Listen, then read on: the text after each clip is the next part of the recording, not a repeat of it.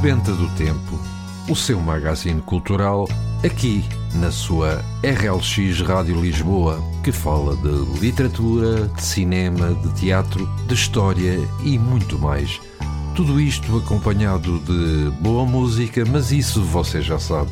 A realização e a produção estão a cargo de António Serra e já agora lembre-se que cultura corresponde a mais e melhor vida.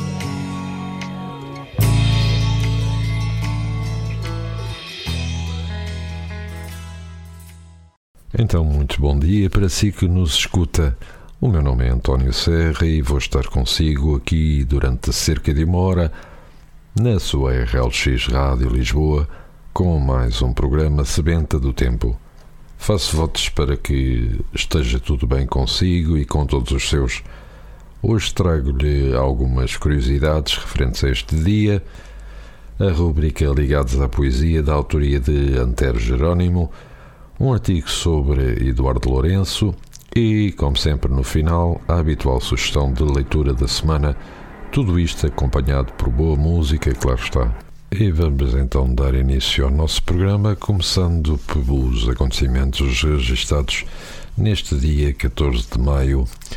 Assim, em 1811, dá-se a independência do Paraguai e em 1897 nasce o compositor, chefe de orquestra e clarinetista de jazz norte-americano Sidney Beckett. Em 1906 estreia-se o bailado Coppelia de Leo Deslib no Reino Unido. Em 1915, a revolta liderada pelo Partido Democrático contra o governo da ditadura de Pimenta de Castro. Há duas centenas de mortos e mais de mil feridos. O executivo é demitido. Em 1917 nasce o compositor norte-americano Lou Harrison. Em 1940 morrem 400 mil civis no bombardeamento nazi na Holanda. E em 41, 3.600 judeus são presos em Paris pelas forças nazis de ocupação.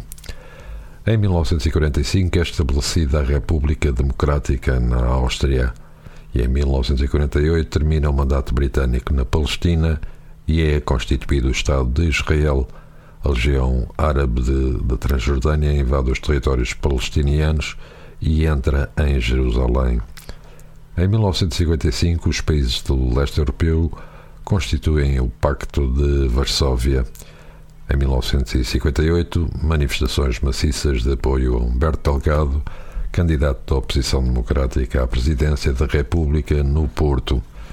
E em 72, Okinawa regressa à posse do Japão depois de 27 anos sob jurisdição norte-americana. E ainda nesse mesmo ano é lançada a primeira estação espacial norte-americana Skylab.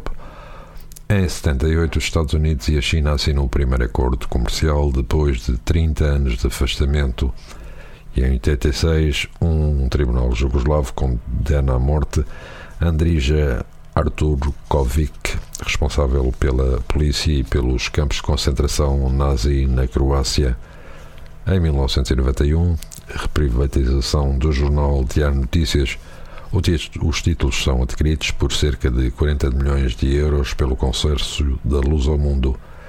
E nesse mesmo ano, Yang King, viúva de Mao Zedong, suicida-se depois de 18 de 15 anos de prisão, perdão. Tinha na altura 86 anos. E em 1998 morre aos 82 anos o cantor, ator e produtor norte-americano Frank Sinatra.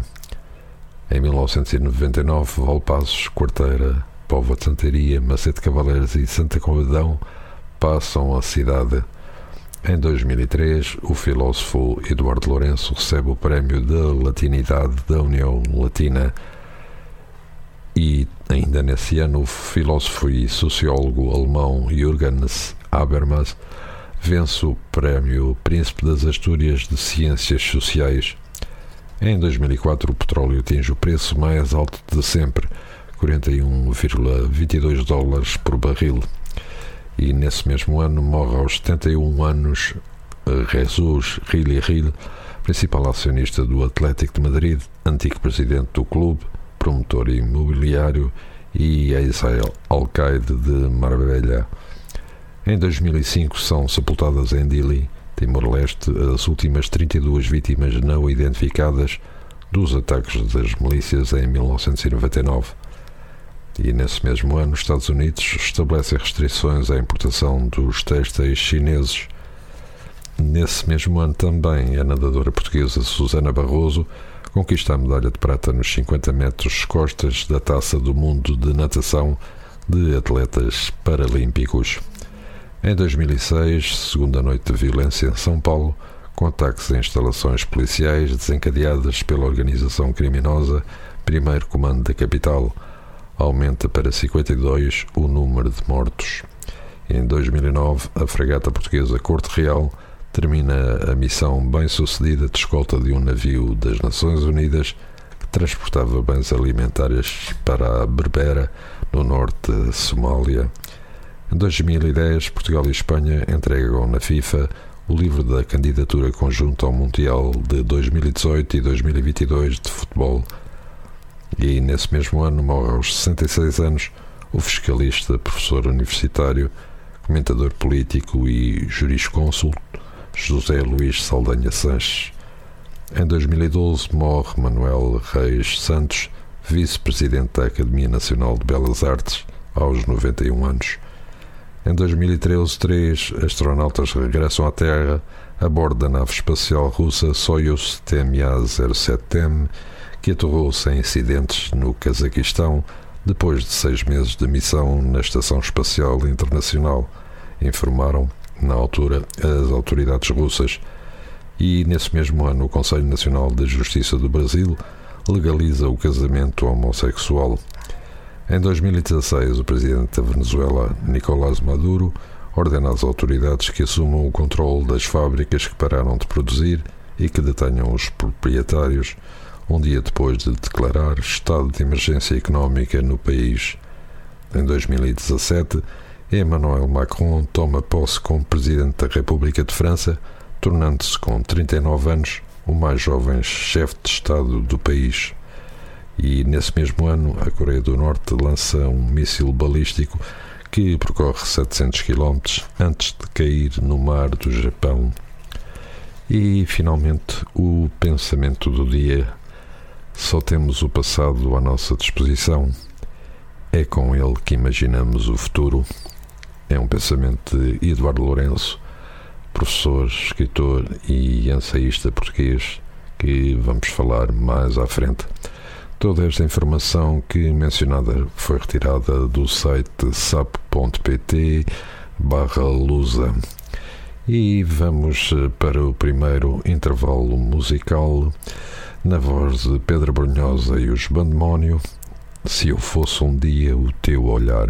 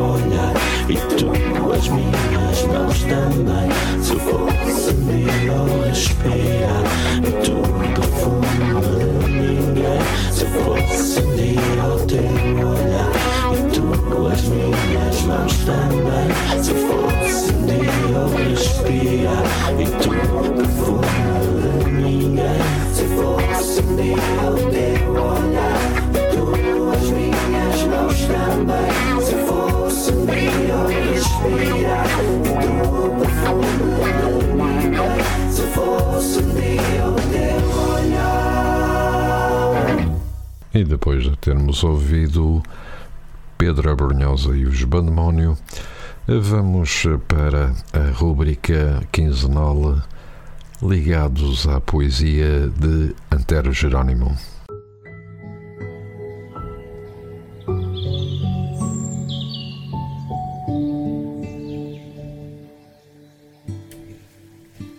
Ligados à poesia, a sua rúbrica quinzenal da autoria de Antero Jerónimo, em que falamos de poetas e poesia.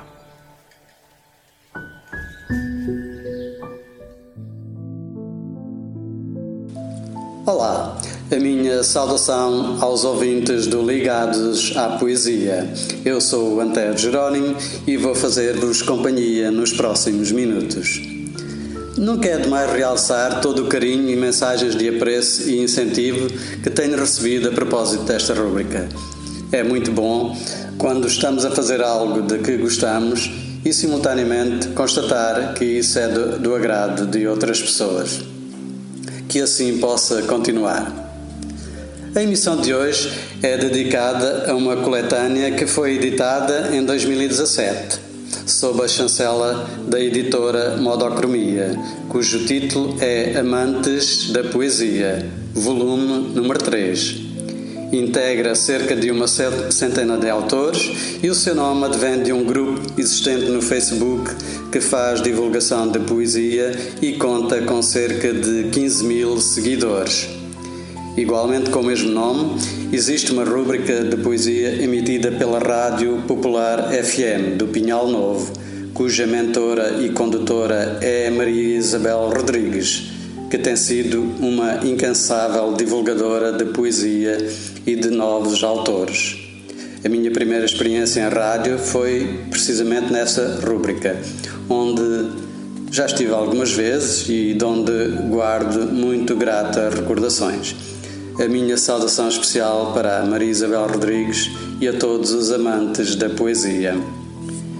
E antes de avançar para os textos escolhidos para hoje, vou ler um excerto do prefácio da referida obra, que é da autoria de Vítor Costeira.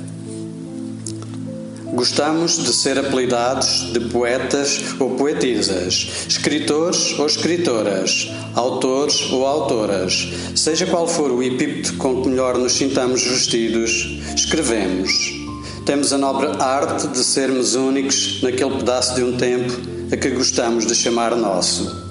Se nada mais fizermos, para além de nos despejarmos perante nós mesmos e fecharmos a porta ao mundo que ávido nos espera, somos autores, poema e leitores de nós mesmos.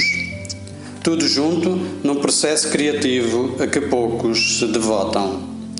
Numa solitária criatividade que começa e termina no mesmo ponto. Por que não? Perguntarão muitos de nós. Serão assim tantos? No entanto, a maior parte de nós, para além de gostar de se ler no lado de fora de si mesmo quando escreve, olhar-se a um espelho assimétrico, desnudar-se tantas vezes cruelmente, expondo feridas e lamentos, e outras tantas cantando elegias à felicidade, ao amor e a outros preciosos sentimentos enobrecidos ao longo da vida, dizia eu que, para além de tudo isto, somos levados a mostrar o que fazemos a outros. E desta forma, mais alguém passa a ser parte desta cadeia de sentimentos. O leitor externo ao Criador da escrita Será o leitor a descobrir os desertos, as planícies verdejantes, as ilhas, os mares, os continentes e as galáxias que muitas das vezes o próprio autor desconhece em si. Quantas vezes não aconteceu ver alguém que leia algo que escrevemos e que lhe dá uma cor e um significado ao poema que tão pouco foi pensado no ato de amor que gerou o momento? É esse o clímax, o êxtase máximo do poeta autor e leitor como um só. A obra-prima foi criada através do poema. O leitor é a obra-prima do poeta. Imaginemos então juntar-nos a outros poetas e com eles aprimorarmos técnicas de escrita, discutirmos originalidades, descobrirmos novas palavras, percebermos que afinal não estamos sós concluirmos que somos arautos, mensageiros de emoções e que juntos podemos ajudar a melhorar o mundo que vai envolvendo e é envolvido em sombras nefastas que antecipam futuros ao qual nós, sim, nós, podemos e devemos dar um sentido de vida e esperança a todos aqueles que o vão perdendo. Se somos importantes nesta missão, sim, acreditemos que somos Acreditemos que o que eu agora aqui deixamos escrito nesta coletânea de poemas e de poetas e de amigos, neste sagrado relicário que nos obriga e onde nos sentimos mais fortes, poderá servir de conforto e ponto de partida para tantos leitores. E após a leitura deste excerto, deixo-vos então com os poemas selecionados para hoje.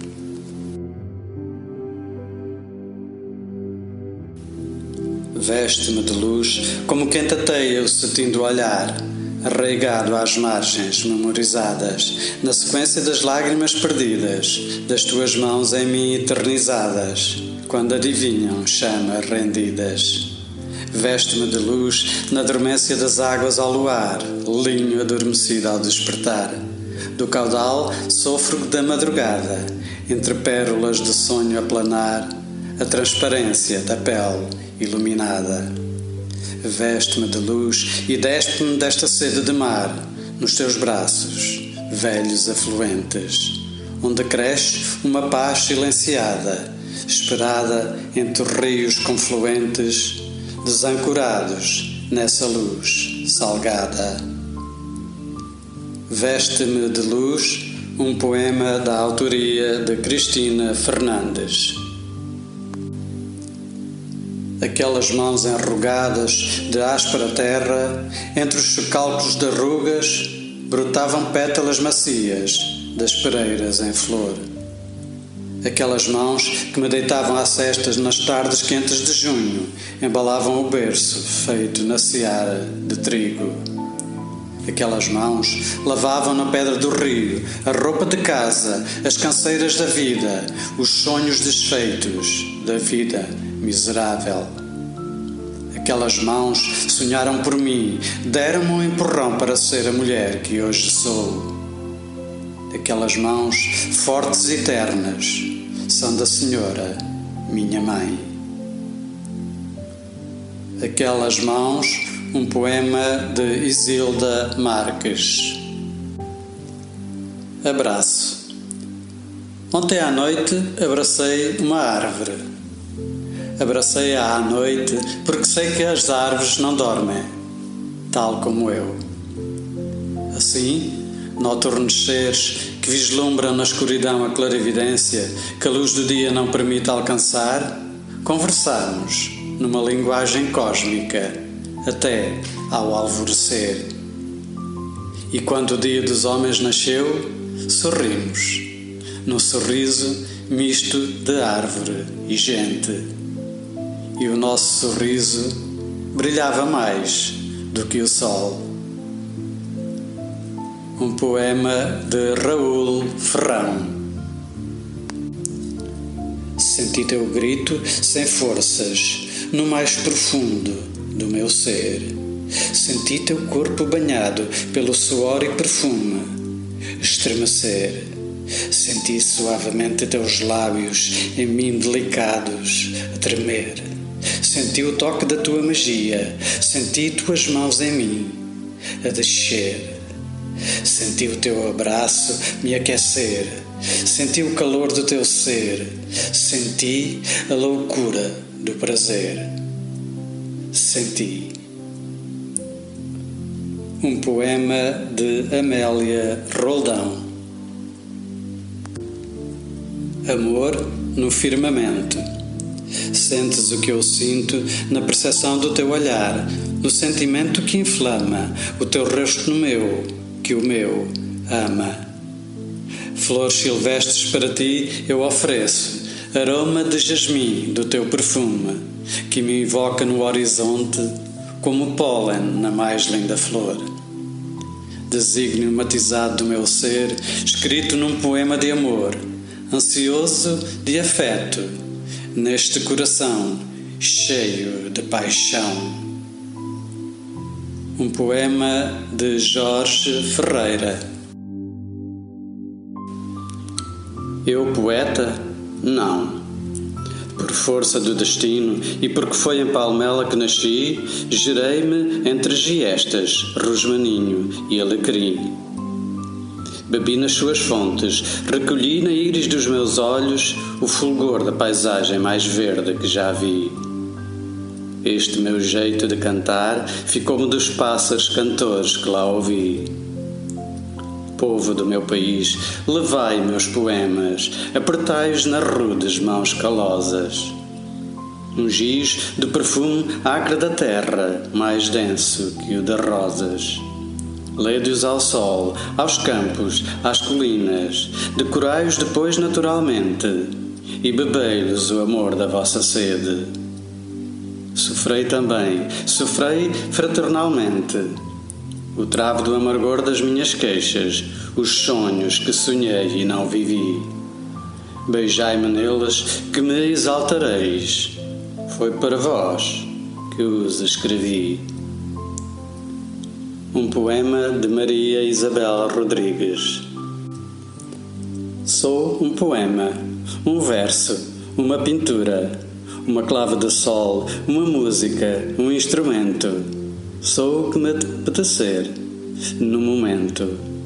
Sou a letra de uma canção, triste ou alegre, uma sinfonia, uma orquestra, uma balada. Sou o que me apetecer e mais nada. Sou o vento a sussurrar na janela, o bramido das ondas, a chuva a tilintar. Sou o que me apetecer quando estou a sonhar. Sou a vela de um barco em pleno mar alto ou uma tempestade de areia no deserto. Sou o que me apetecer quando me perco. Sou um oásis, uma ilha encantada, um arco-íris, um jardim em flor. Sou o que me apetecer quando transbordo de amor. Sou um poema de Celeste Martins. Ser feliz ao adormecer, ter sonhos a percorrer, que sonhar já é viver. E dormir já é sustento, fechar os olhos ao relento. Viver a história na memória, cada sonho é uma vitória, ser guerreiro pela glória. Derrubar a fé, fazer o muro, olhar para trás e ver futuro erguer a espada, ir à luta, chora o velho, ri a puta. Grita a dor de não sentir, fazer a guerra até cair. Sangue em terra a esvair, noiva virgem por abrir. Viúva alegre sem se rir, só no verão há de parir. Se a dor vai e o amor vem, já ninguém quer ter ninguém, pois o melhor que o amor tem é poder ser-se de alguém. Ser feliz ao adormecer, um poema de Diogo Alves. Percorro a bússola do tempo, reencontro memória desse presente ausente. Percorro rotas imaginárias, recortes do outro lado do espelho. Finjo ser Alice e o chapeleiro mas o tempo voa, e eis que outra porta se abre. Romeu e Julieta, final improvável. Nenhuma história se repete. Atravesso a espiral do tempo e viajo pelo infinito da escrita. Descubro a origem do verbo. E regresso como Ulisses, contando um mar de epopeias ilustres caminhadas, ontem e hoje recontadas. Por ti, poeta, demiurgo, criador, que fazes do dom da escrita o teu maior prazer, numa clepsidra feita de rimas e sonhos. Clepsidra de Helena Madeira Lábios que se procuram na avidez de um encontro indizível profecia, comunhão de corpos que se anseiam por entre desvelados rasgos de fantasia. E é sempre a primeira vez em cada regresso ao corpo teu, volúpia da água e da chama, que nas tuas margens se inflama. Nas entrelinhas do teu corpo, onde leio traços de palavras em heresia formas amarrotadas nos lençóis, marcas de amor, fluidos de poesia. Amarra, cais, embarcação sem vela, onde circunavego com destemor, voltando sempre ao teu porto de abrigo, incauto marinheiro, náufrago do amor. Porto Seguro de Antero Jerônimo e foram estes os poemas que hoje tinha para vos apresentar. Espero que a emissão tenha sido do vosso agrado. Independentemente da forma como cada um sente, com maior ou menor intensidade, todos podemos ser amantes da poesia.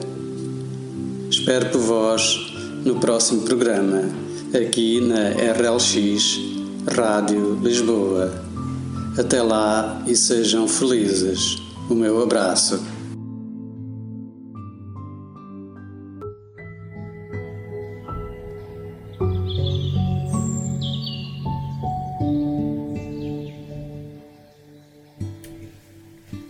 Ligados à poesia, a sua rúbrica quinzenal da autoria de Antero Jerónimo, em que falamos de poetas e poesia. E depois de termos ouvido a rubrica de Antero Jerónimo, eh, ligados à poesia, vamos para mais um momento musical, desta vez na voz de Martim da Vila e o tema Rosinha dos Limões.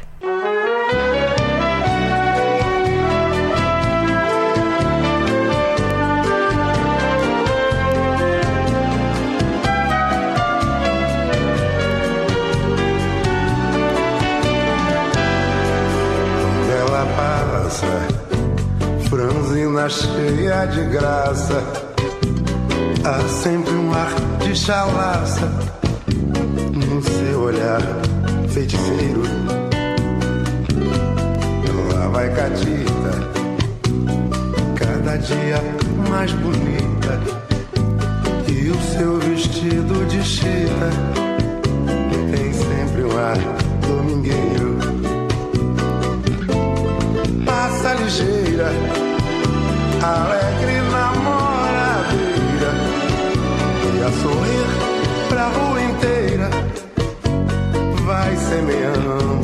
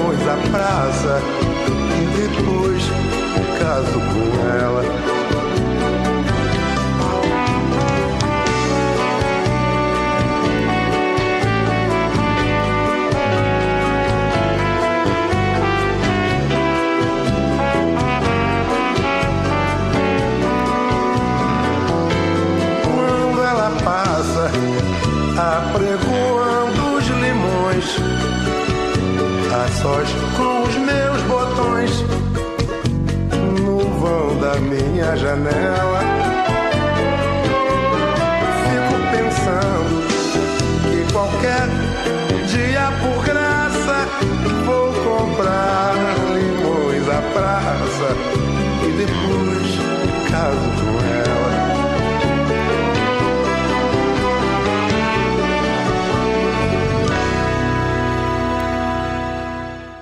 E depois de termos ouvido Martim da Vila com Rosinha dos Limões, um tema que foi cantado pelo nosso Max, e vamos agora dar-vos a conhecer os 10 livros mais vendidos em Portugal até à data, segundo os dados do portal da literatura.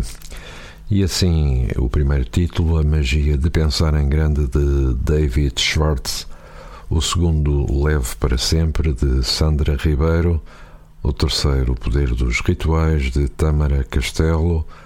O quarto, Ei, Tu Consegues, de Inês Teixeira. O quinto, Foste a Maneira Mais Bonita de Errar, de Pedro Chagas Freitas.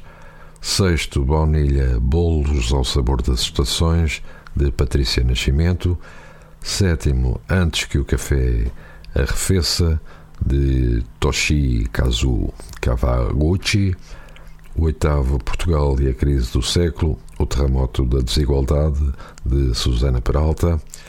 O nono, o Diário de um Banana, livro 4, Um Dia de Cão, de Jeff Kinney. E finalmente o décimo, também o Diário de um Banana, mas o livro 3, A Última Gota, de Jeff Kinney.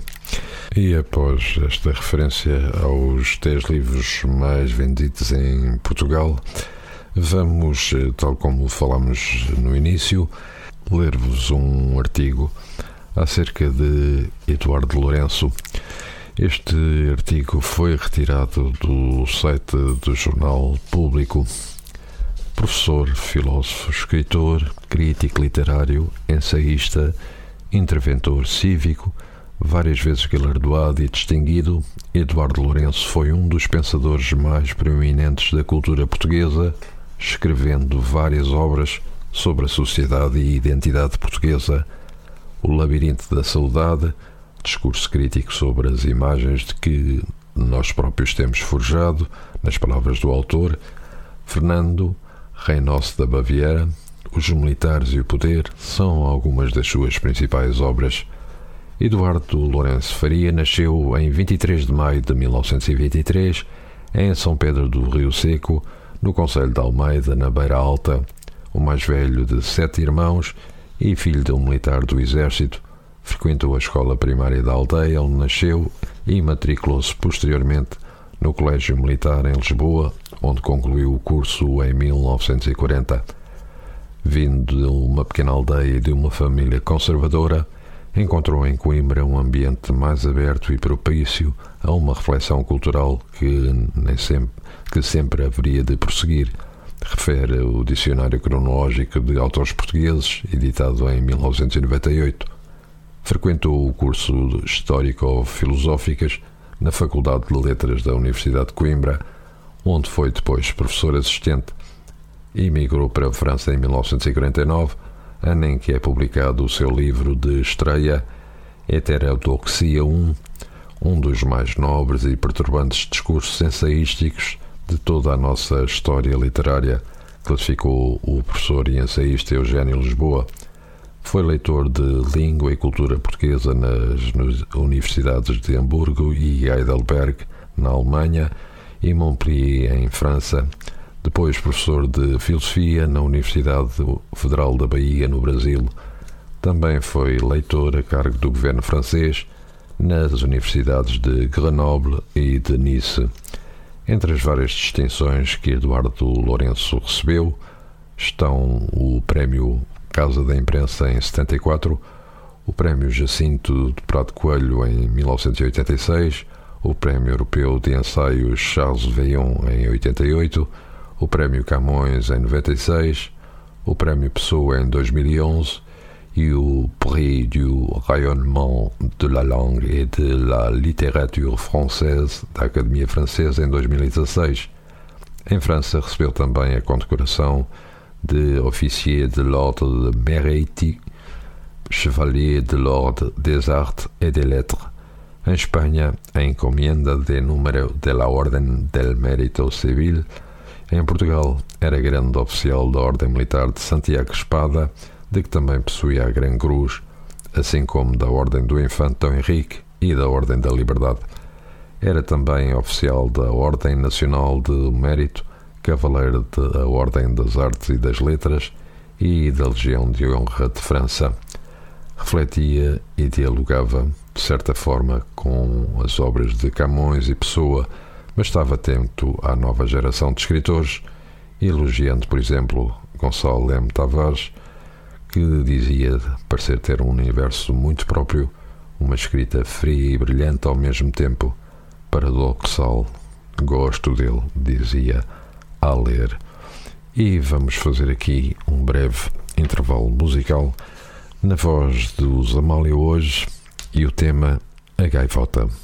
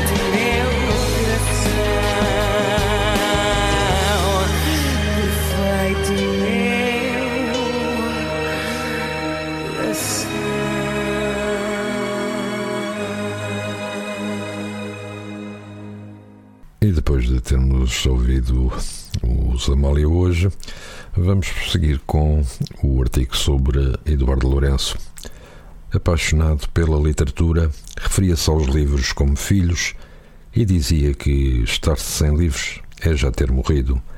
Em 2008, conversa com a ler, dizia que dificilmente conseguia imaginar o mundo sem livros em papel.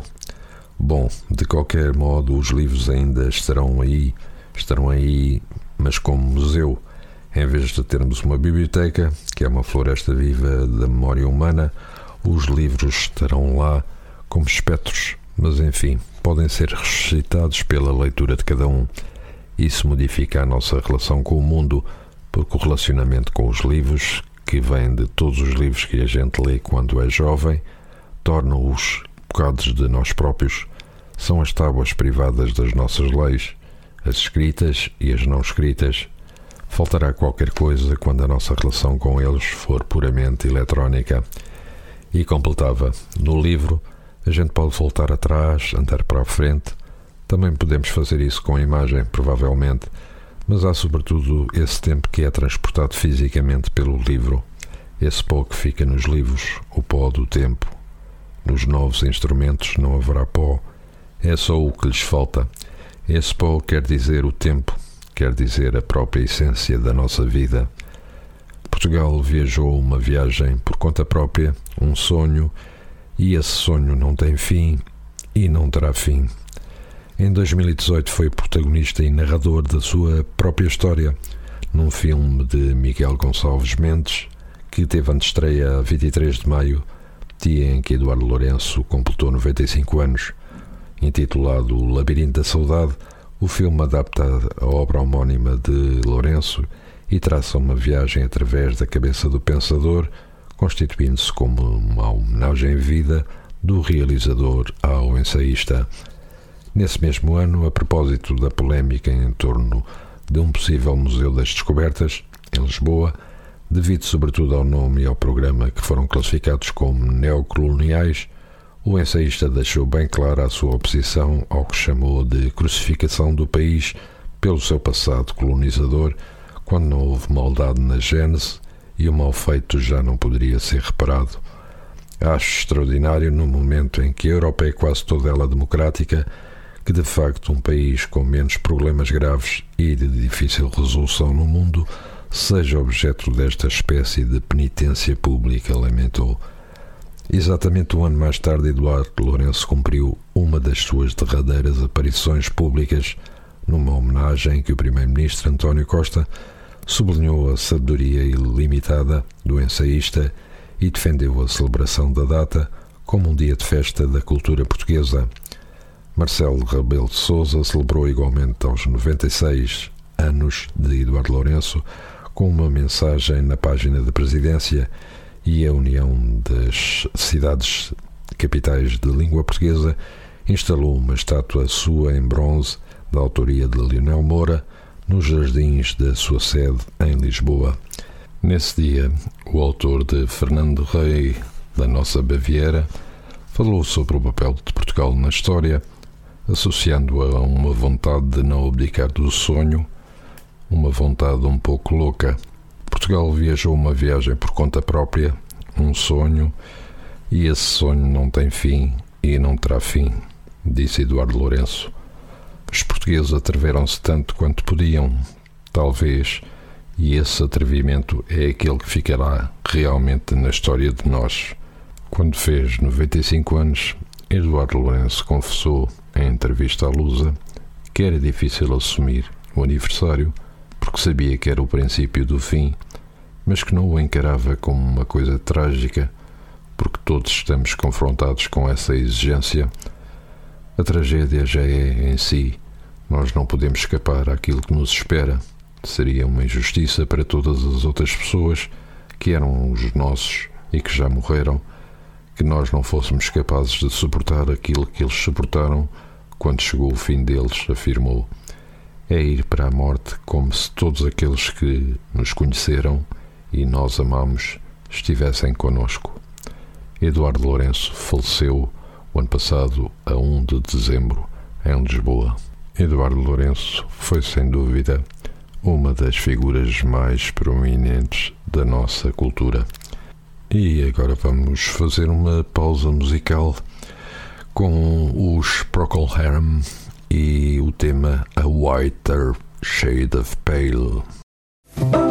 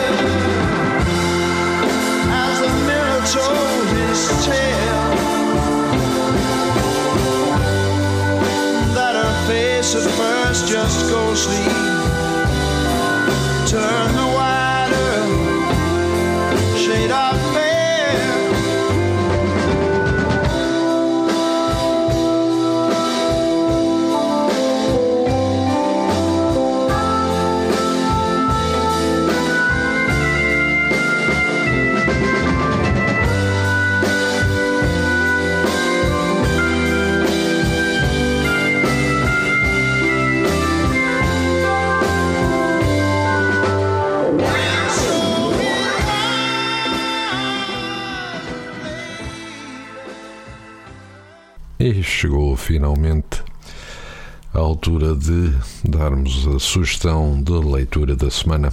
E para esta semana escolhemos Aldeia das Águias de Guedes de Amorim, numa edição editorial Minerva. O ambiente campestre lembra um pouco a escrita de Júlio Diniz, mas Guedes de Amorim dá um cariz social às personagens que insere na obra.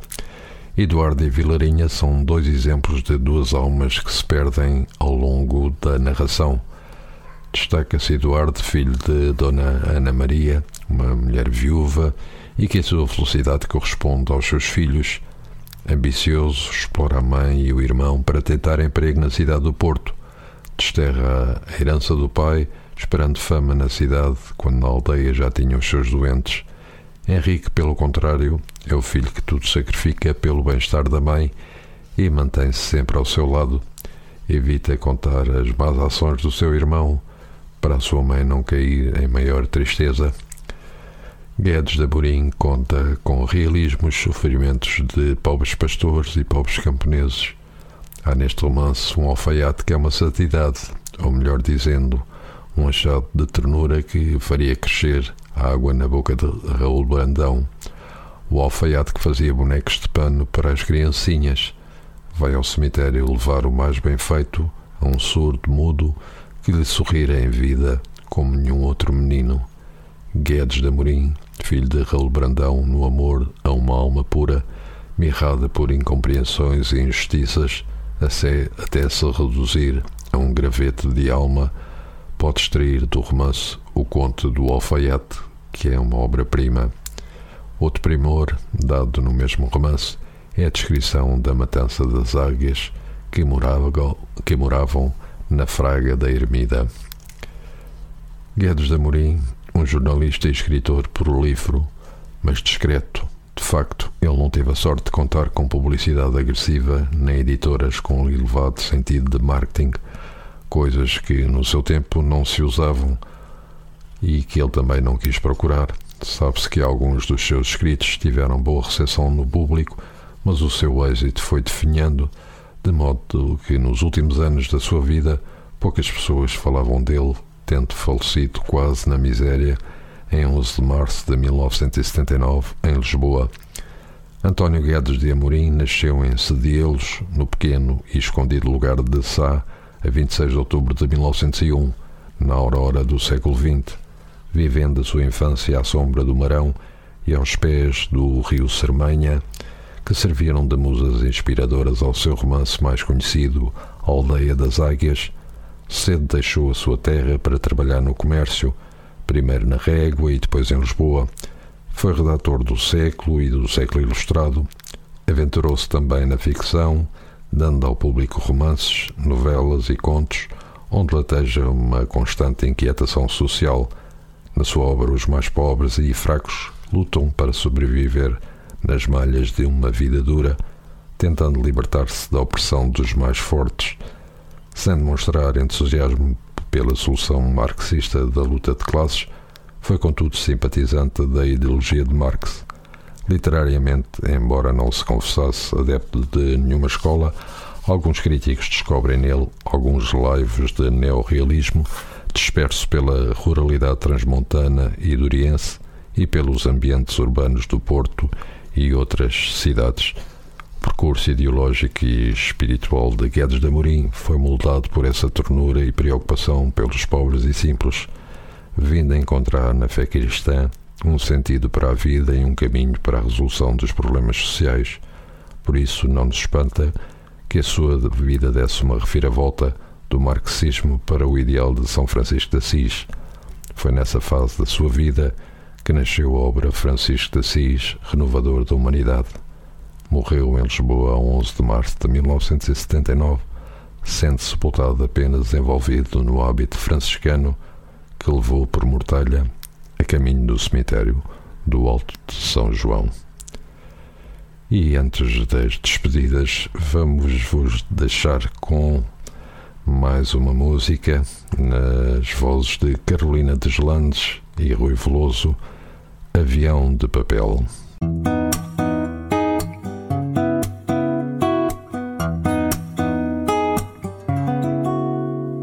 Amor, o mundo quebra-te os sonhos. Às vezes cai-te todo no sombro.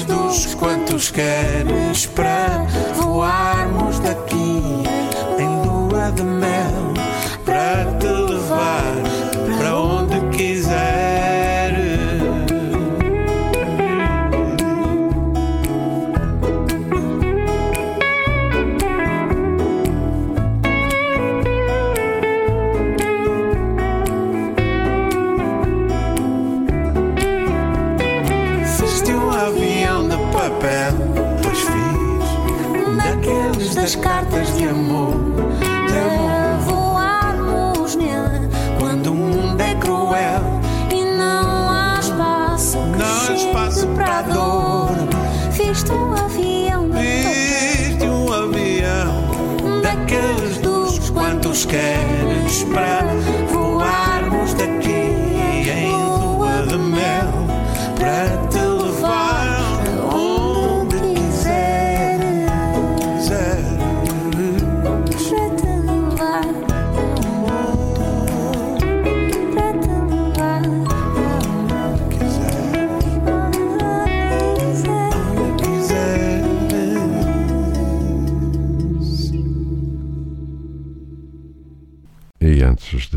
Habituais despedidas, a RLX Rádio Lisboa não queria deixar de se associar à enorme perda que foi a da atriz Maria João Abreu, ontem falecida.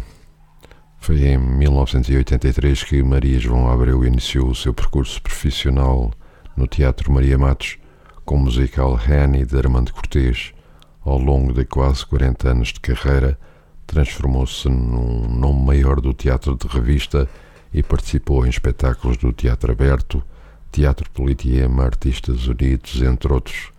Maria João Abreu atuou ainda para o grande ecrã e integrou na televisão os elencos de inúmeras séries e telenovelas. O nome de Maria João Abreu ficará para sempre inscrito na memória do teatro e na cena artística nacional. Eu conhecia pessoalmente e, para mim, foi um privilégio ter privado da sua amizade. Ninguém está livre de lhe acontecer uma situação trágica como a dela, mas é triste ver partir alguém que ainda tinha tanto para dar. E é assim que chegamos ao fim de mais um programa com mais uma sugestão de leitura que foi deixada. Termino desejando-lhe um resto de um bom dia e igualmente um ótimo fim de semana.